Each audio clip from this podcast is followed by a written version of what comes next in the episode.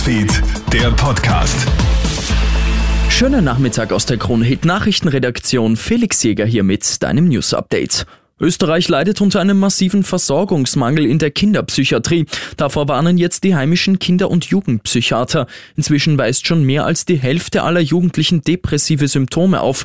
Auch Angstzustände, Schlaf- und Essstörungen sind auf dem Vormarsch. Österreich hat aber nicht nur zu wenig stationäre Plätze für die jungen Patienten, vor allem der Mangel an Kassenstellen ist ein Problem, warnt Barbara Heid, Präsidentin des Bundesverbands für Psychotherapie nicht jedes belastete Kind braucht dann wirklich einen stationären psychiatrischen Krankenhausbehandlungsplatz, weil was jetzt die Belastungssituationen betrifft, würde ganz, ganz viel im Vorfeld schon abgefedert werden können, wenn es die dementsprechenden Behandlungsplätze geben würde. Wir von Kronhit nehmen dieses Thema natürlich sehr ernst und haben den Gut und Selbst Podcast gestartet, in dem wir offen über psychische Probleme bei Kindern und Jugendlichen plaudern. Wir haben dazu auch Expertinnen und Experten im Gespräch. Hör doch mal online rein. Alle Infos findest du auf kronhit.at.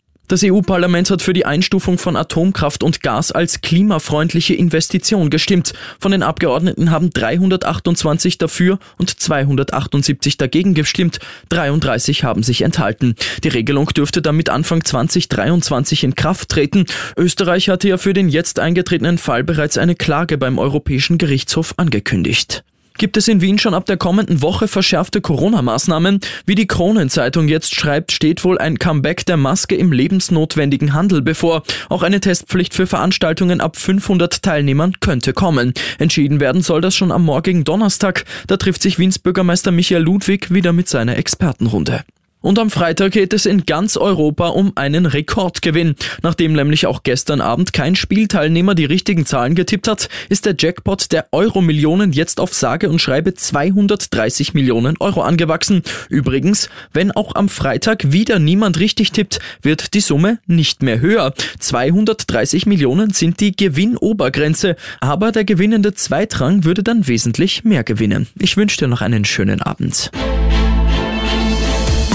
Krone Hits, Newsfeed, der Podcast.